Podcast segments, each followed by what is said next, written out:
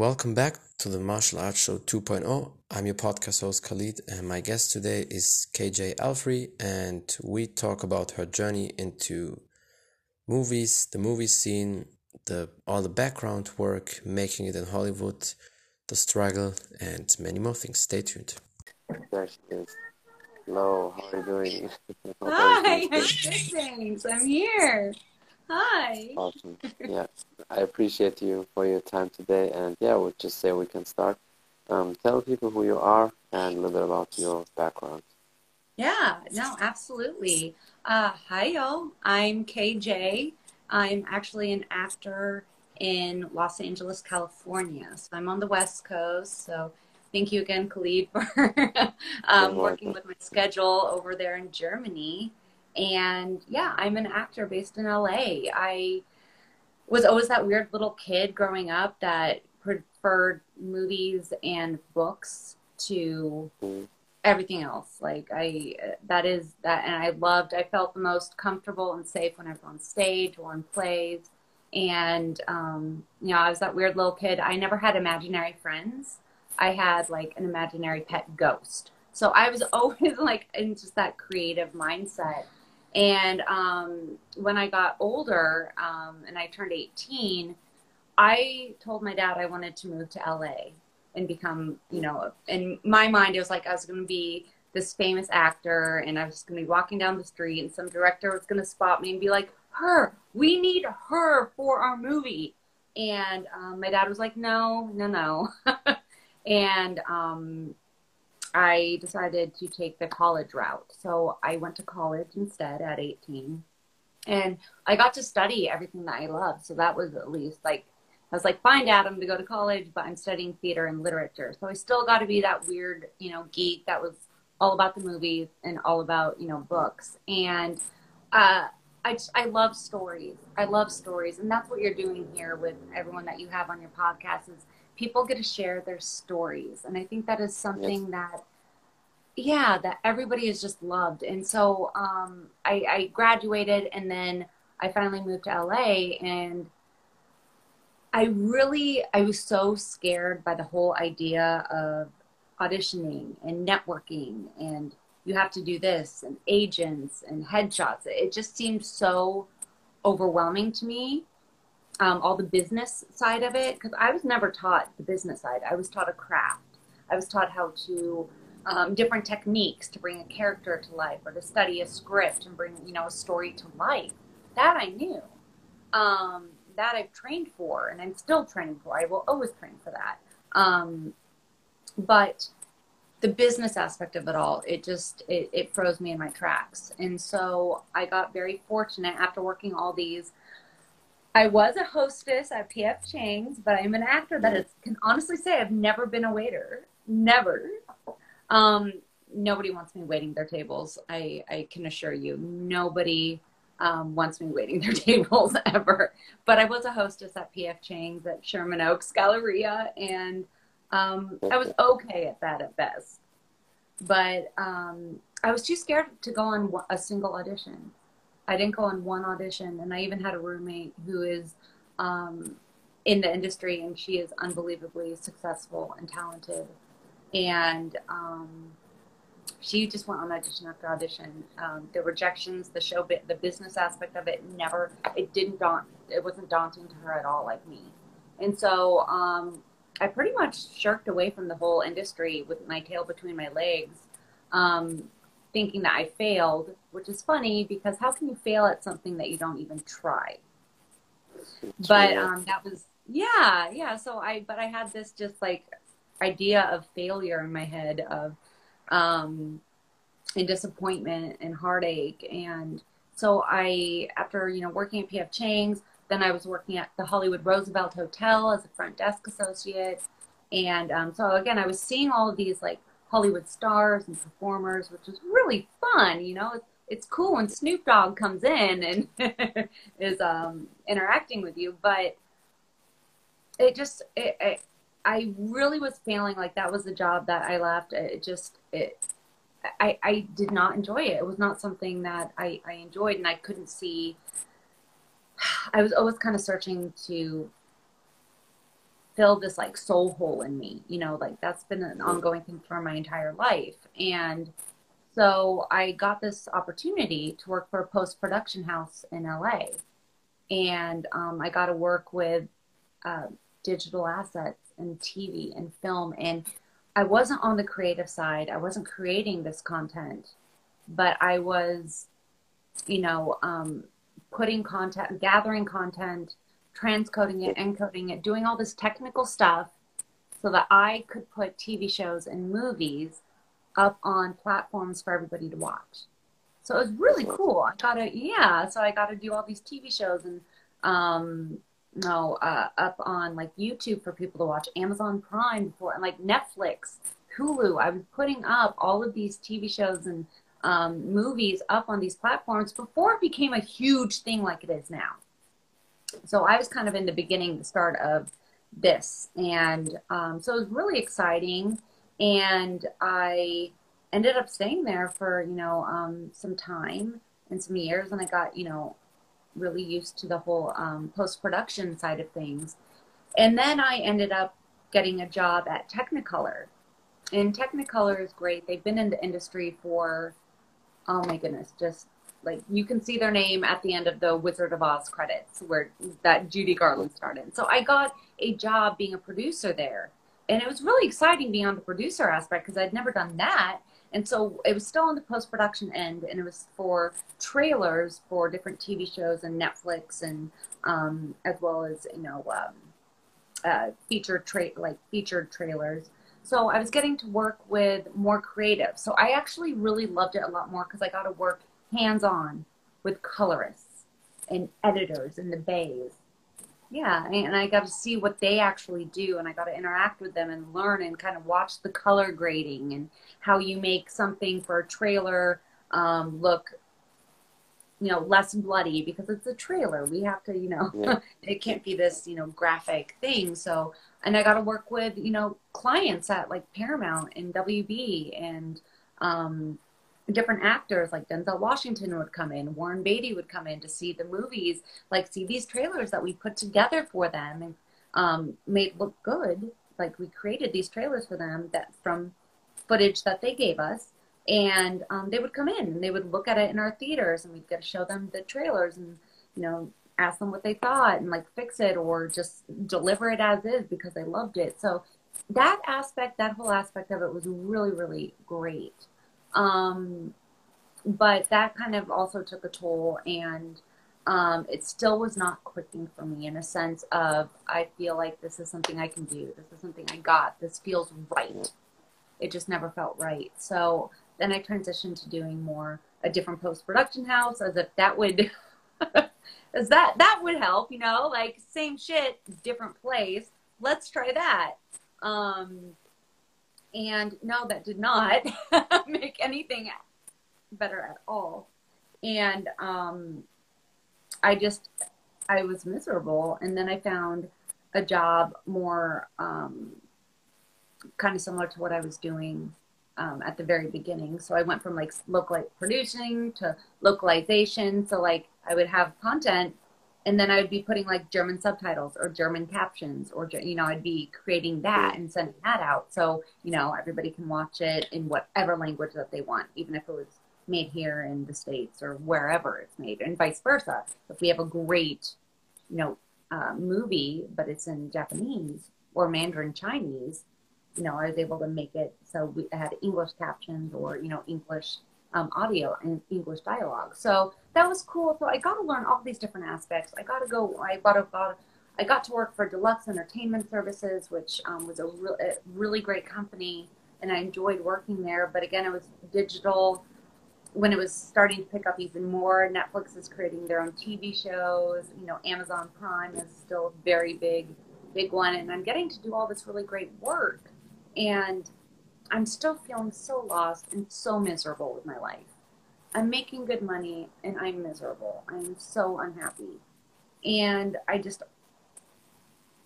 you know, finally COVID happened, which was a blessing in disguise. I didn't know it at the beginning, but, um, but before COVID, like I, I, I transitioned from deluxe to, I went to um, Paramount, and I got to work at Paramount Studios, and that was better because at least I was walking onto yeah. a studio lot in LA. Great. Yeah, which I loved. I was like, this, this at least where I'm at physically feels right.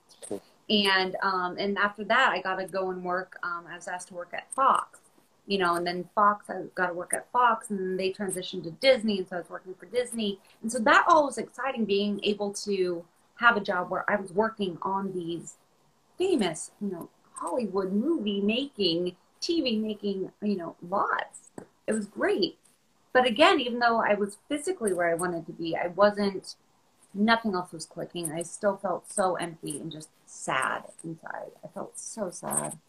And, um, and I was like, I can make myself happy. I have to make myself right? Like, I thought Yeah. my skewed thinking was, this is it. Like, I have this and I have a job. I should be grateful because I'm working in the industry. Most people would kill to be able to work for Fox or Paramount, you know? And I'm over here going, like, miserable with my life.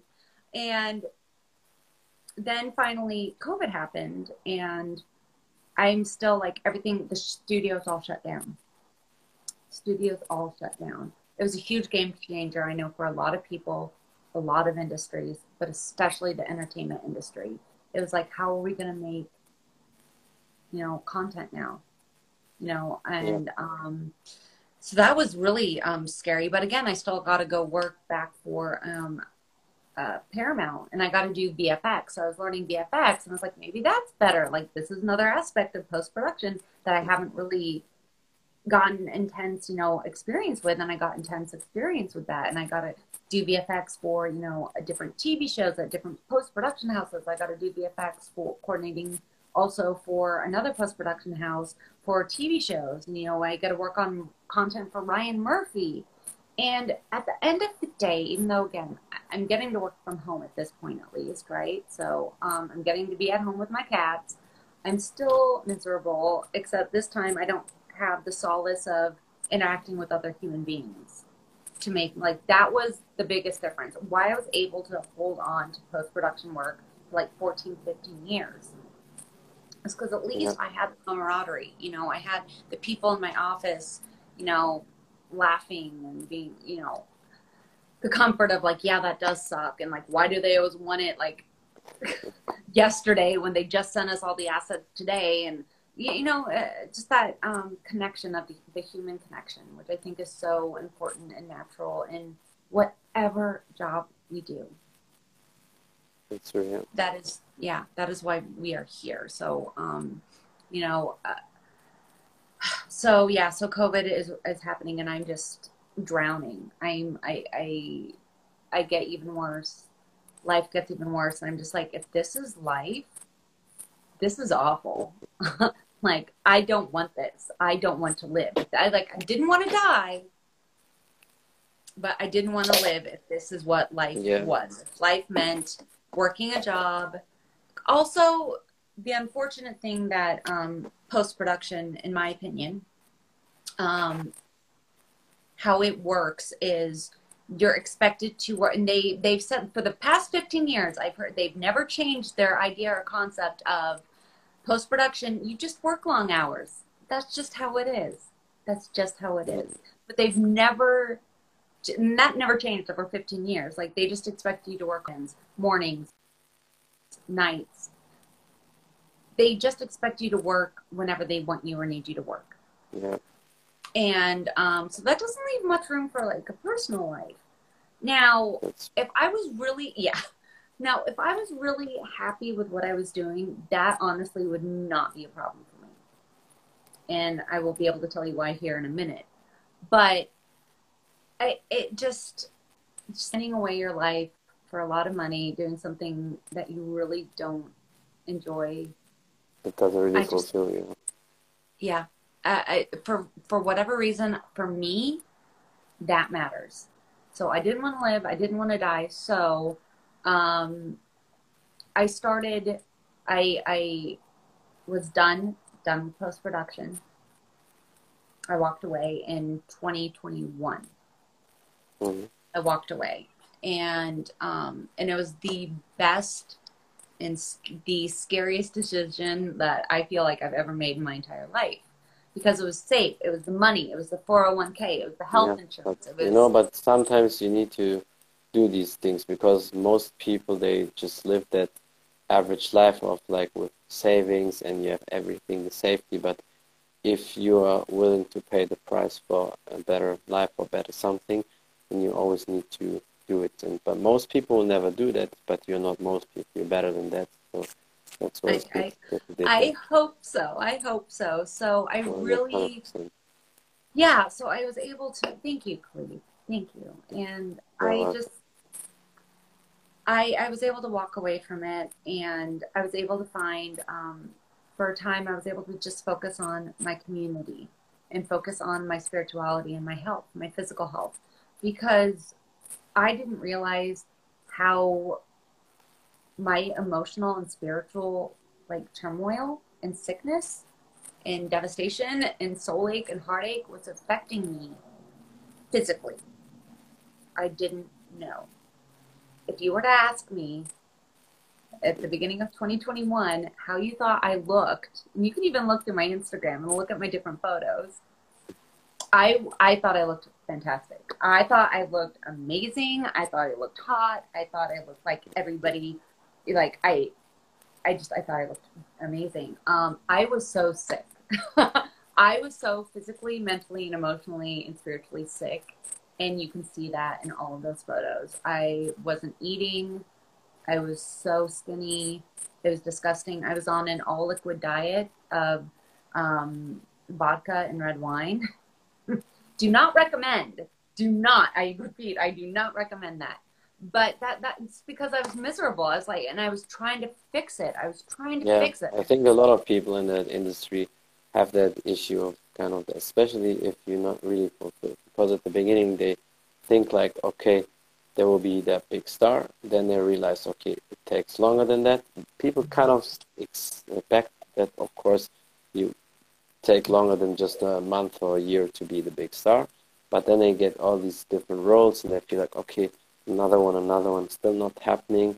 Then all the stuff around happening in the industry, and that's how they end like this drinking and a lot of partying, whatever. Because yes. for a short moment it feels great, but mm-hmm. after that they come back to you know realization, and then yeah, it's the circle always the same then.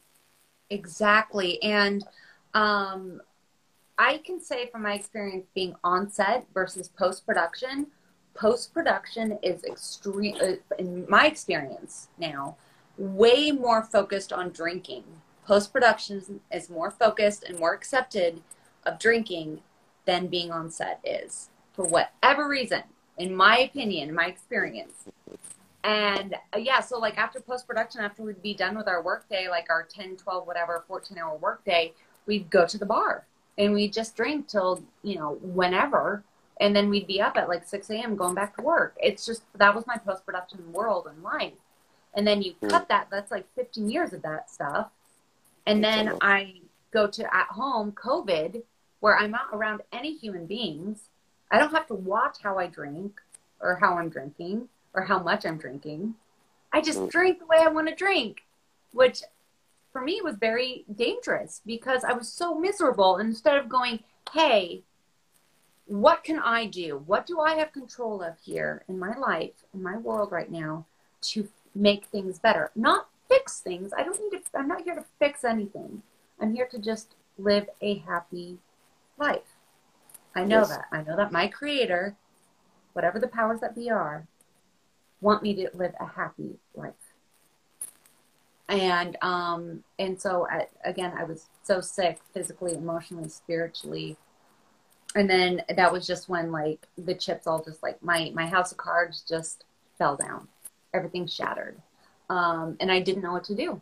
I really didn't know what to do. So thankfully i was able to find support with you know a community here in los angeles and just be around people just um all trying to get you know healthy mentally, physically, and spiritually. And I was able to do a lot of work. And I'm still actively, heavily involved with this community. And because of that, because of getting right mentally, emotionally, and physically, because I also believe in therapy. I do therapy. I also believe that if you need medication, that it is very okay to take prescribed medication from a doctor as prescribed. I'm just yes, very, you know, yeah. Sometimes I need I need a little bit, um, a little bit of help, and that's okay. I guess that was the big changes. I asked for help.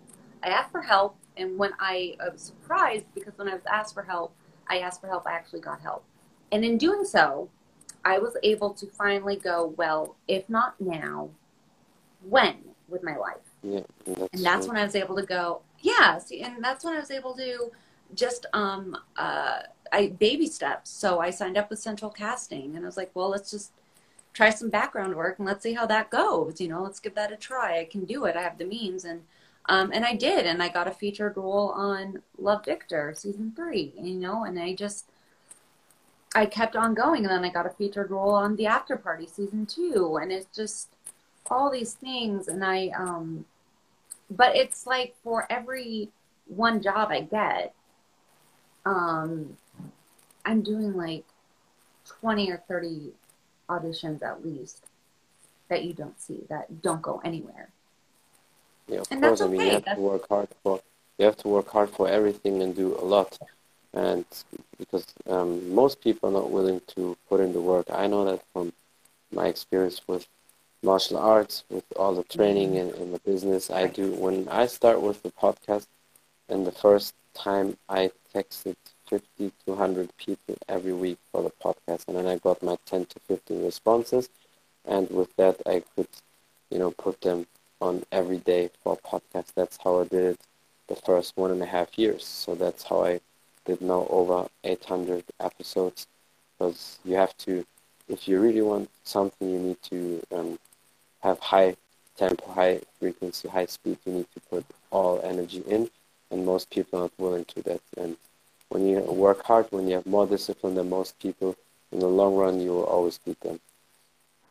Yeah, yeah, exactly. And I just, I, and I'm, I, I, I, I got, I think where, what really helped me is like to go back to me asking for help I was able to use that. That was one of the greatest gifts. Me being brave enough to finally ask for help because I was able to use, I, and I still get to use that today. It is the greatest gift that I have found that I can use because now I get to ask other actors that I admire That's and, you know, how do you do this? Or what should I do? Or what, what would you suggest? I get to ask for help. And that is everything. I, I had to do I, I had to do an audition yesterday and I needed a reader. A reader is another person that just reads the other characters' parts on my audition. And you know, I was able to ask a fellow um, actor, you know, and she was available in it. And, and that's what we. And being more involved in, we have such a small industry too. I know it's like there are hundreds upon hundreds of thousands of actors or working actors or people wanting to act, but I promise you, be nice on sets, whatever set you are on, no matter what, if your background, if you're a PA, be nice because people remember you.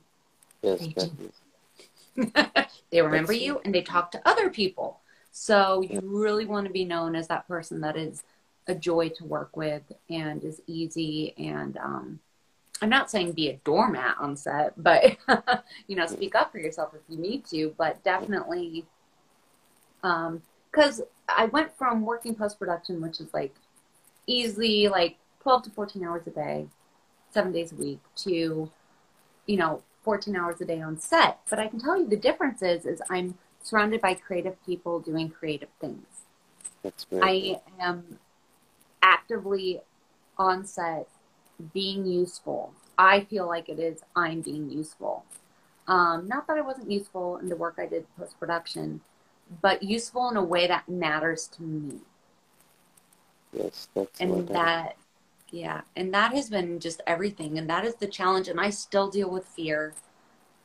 I still deal with fear because uh, I can just get on that that dangerous train of thought of, but how am I going to pay my bills and how am I going to get more money and how like what if something happens like health wise and like i can get on this really dangerous and all it does is shoot myself in the foot.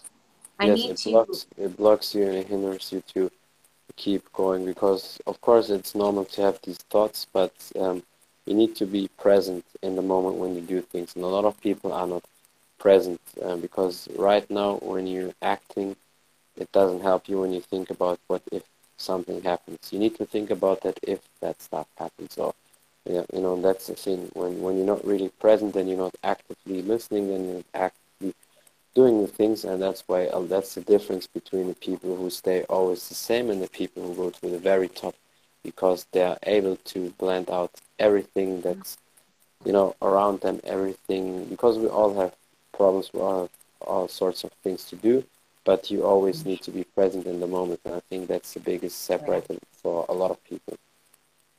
Oh, de- definitely. Being present is is such a gift, and I, yeah, I have to. I, I guess what I've also been able to really been working on um, since pursuing my dream career, you know, what my passions of um, is kind of letting letting the results go.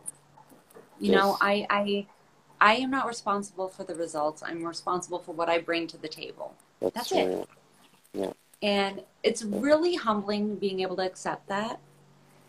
And so if that if I get anx- anxious about that or fearful about the future then, you know, like what I can't control, I take my thoughts back to the present moment like you were talking about so I can be present.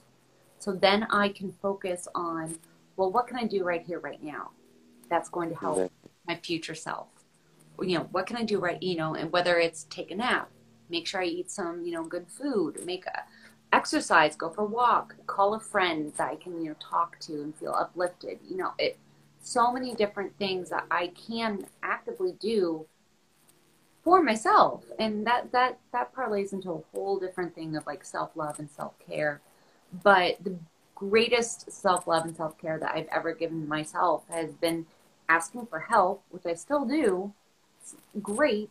Um, big fan of it. Suggest trying it more often if you don't. Um, it, it, but doing what what feeds my soul. You know, I am a storyteller. I am an actor.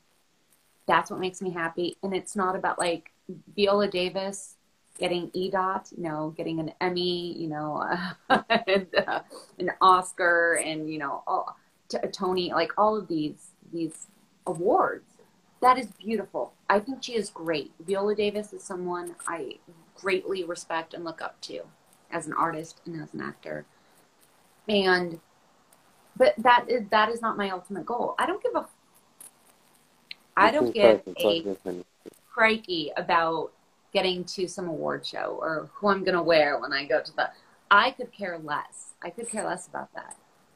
Do I get to tell a story that's interesting? Do I get to tell a story that's fun? Do I get to tell a story that Yes. is thought provoking, that, you know, is challenging? Do I get to be a part of something greater than myself? And I feel with storytelling, especially via the mediums of television, you know, film, TV and movies, I I, I, I, feel fulfilled. At the end of the day, I feel fulfilled. I feel lighter. I feel energized. I feel it feels right. The first time in my life when I let go of what I should do or what I think everybody else thinks I should be doing with my life, when I was able to let all of that crap go, that's when I was able to start living. And it's hard. It's hard fighting those thoughts that I've carried around with me my entire life of going, well, no, you need to do the safe thing. You need to do the job that you know is going to pay the consistent paycheck. Like, you know, yeah. And it's, and I'm grateful that I have friends that support me and they don't let me give up on myself today. So I really feel like in me being able to start my um, acting career and focus on that journey, um, which is going to have the peaks and the valleys always. Um, Well, that's and that's normal, yeah. okay. Um, that's why it's important to, I cannot compare myself to any other actor. Their journey is not my journey. Their So path, yourself. Like right. So a their specific path, pattern when you an athlete, you know these things. It's these principles stay the same whether you go into business, whether you go into acting. And it's like because athletes know how to be successful, how to blend out everything, and Yeah. that's all these principles. I always took them to everything I do, and like always, the people who have the most dedication, discipline, or focus, they always win. But it's like again, like you said, always about you yourself because you can only help other people if you're good. You can never help me if you struggle yourself, and that's why when I always started things, I always focused on myself, not because I didn't want to help other people, but that's the only way to help other people. When I'm here, I can lift up other people right. as well because if both people at the same level, they kind of push and pull them right. each other, you know, up and down. It's not really helping. Yeah, no, exactly, and and yeah, at the end of the day, it's not. Uh, I'm not in competition with anybody. I my goals are simple. I, I just I get to create, bring stories to life. That that is my. I get to do that as a job. My ultimate goal would be to be able to solely make a living off of just doing that. But you know, I'm also grateful that I enjoy being on set no matter what. So it's a hard work, right? It's, it's I'm willing to put in the work, whatever I need to do to be able to do what I want to do. But I found a loophole so that because I'm willing to be a production assistant on set, which is great because I get to learn more. I get to watch other actors that have like the lead roles or the guest star roles, you know, on these big productions. And I get to learn from them. I get to watch the directors and the ADs and the assistant directors, you know, the cameramen. I get to learn. It is the best class. Being able to be a PA is, is, has been amazing and it pays the bills in between yeah. acting jobs. So it's, um, I think it's, it's great. I'm, I'm when the time comes, you're ready for everything. Like when the time comes for you, you're in that position, you're ready for everything because uh, you've seen that all. You uh, worked in all these different areas, so that's all that knowledge you still have, which helps you in the future, and that's awesome. That's why I'm pretty sure you will have a very good and bright future. Um, are there any tips or advices you would give to people, like especially when they're in that journey, like you, or when they're like upcoming?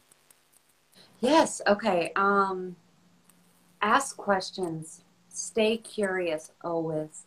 Um, that is the most important thing for me. Um, stay curious about others in what, you know, how they do what they do. Um, stay curious about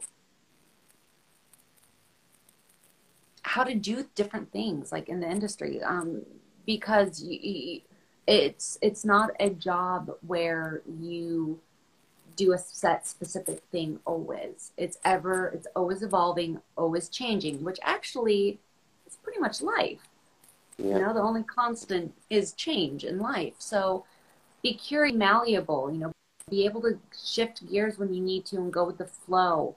Um, don't hear no, just hear not yet. Like there are no no's. It's just, you know, having that belief that the right roles are in the right jobs, the right work, is going to come to you. But you have to stay, you know, stay consistent, stay, um, stay working no matter in any aspect that you can. You know, there's always something that you can do. Um, don't sit on your laurels, like you know what you've been saying this whole podcast. It's it, it's sometimes it honestly doesn't come down to who's the most talented or who's the most gifted. Sometimes it comes down to who's the hardest working, who's who's yes. showing up the most. It's always like that. Like the, the talent and everything right. is maybe helping, and if somebody has both, then they're hard to beat. But like with dedication and discipline, most people don't have it. So that's why um, you're definitely on a perfect journey. I know that, and I know you'll achieve uh, way more things than you probably believe yourself. And um, yeah, I really appreciate you for your time and hope we can do many more podcasts in the future. Thank you. Thank you, thank you. I hope I said something that lifted your day and lifted lifts others. Um, and Definitely. thank you. You're Have a welcome. your day, Khalid. Thank you, thank you. you. Thank you. Thank Bye. You. Bye. That's it from the Martial Arts Show 2.0. I'm your podcast host, Khalid, and my guest today was the lovely KJ Alfrey, and we talked about her journey into the movie scene, all the struggles, the work behind the scenes, all the jobs she did in the movie scene, some tips and advices for the people and many more things. Thank you for watching. Thank you for listening. Don't forget to follow her on Instagram. Check out her journey and all the links. If you want to know more about the podcast on Spotify, iTunes, and all available platforms, just type in the Martial Arts Show 2.0. You will find me there. Thank you for the support. Until next time, bye everybody.